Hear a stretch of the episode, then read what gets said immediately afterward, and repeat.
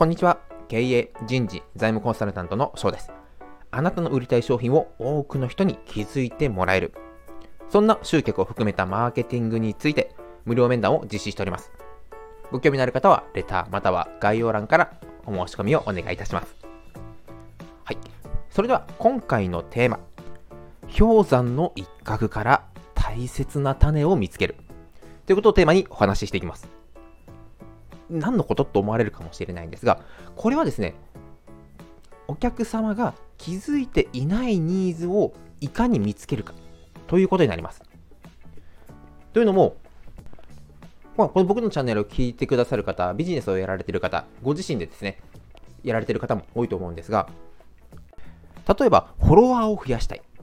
ということで、フォロワー増やし方ということを Google で検索される方が多いです。まあ、僕もそうやって検索を過去してきたんですが、フォロワーが欲しいのか？でも、確かに欲しいというふうに皆さんおっしゃいますが、もっと本当は欲しいものありますよね。そうです。フォロワーを増やして自分の商品サービスを買ってもらいたい。自分の市場、マーケットを大きくしていきたい。ということで、フォロワーを増やしています。なので、ここでは実はフォロワーを増やしたいという、まあ、ある意味氷山の上の部分、会場の上に出てる部分ですね。よりも、実は下の方には自分の商品をしっかり販売していきたいという思いが実は眠っている。ここをしっかり掘り下げて、ここの種を見つけて大切に育てていく。これは他にも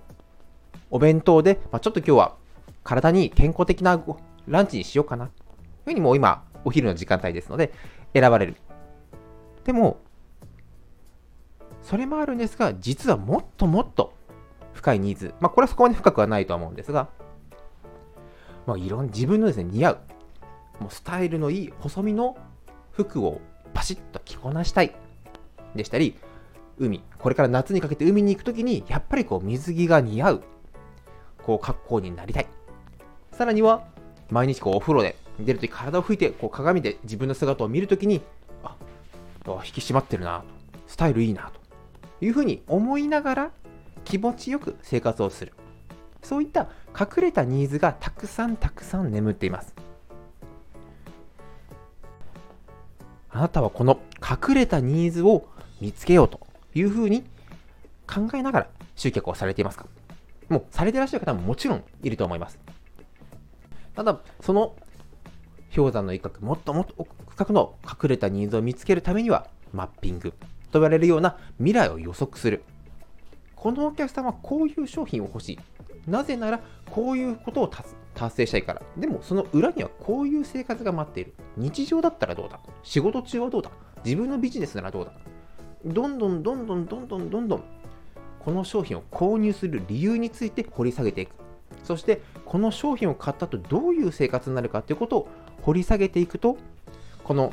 お客様にとってまだまだご自身でも気づいていない隠れたニーズも見つけることができますので、ぜひこのマッピング、未来予測ということも使っていきながら、集客を進めていただければどうかなと思いまして、今回のテーマにいたしました。それでは今回もご清聴いただきありがとうございました。